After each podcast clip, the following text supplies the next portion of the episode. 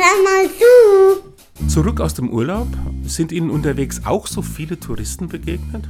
Das sind ja immer die anderen, also Menschen, die Staus verursachen, Strände verstopfen und am Pool die Liege mit dem Handtuch reservieren. Es gibt Touristen scheinbar nur in Massen, sie sind laut und manchmal peinlich. Und von deren Ökobilanz war da jetzt noch gar nicht die Rede. Viele wollen ganz anders Urlaub machen, wünschen sich vor allem Entspannung, Abwechslung vom Alltag und das Staunen über die Vielfalt und Schönheit der Welt. Die Tourismusindustrie tut alles, um auch diese Wünsche zu erfüllen.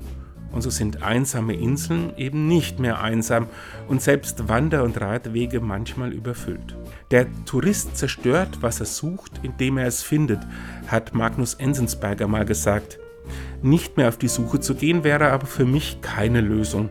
Ein Tipp, suchen Sie das Ersehnte nicht nur in der Ferne. Zumindest die Staus kann man so ganz gut umgehen. Und tschüss.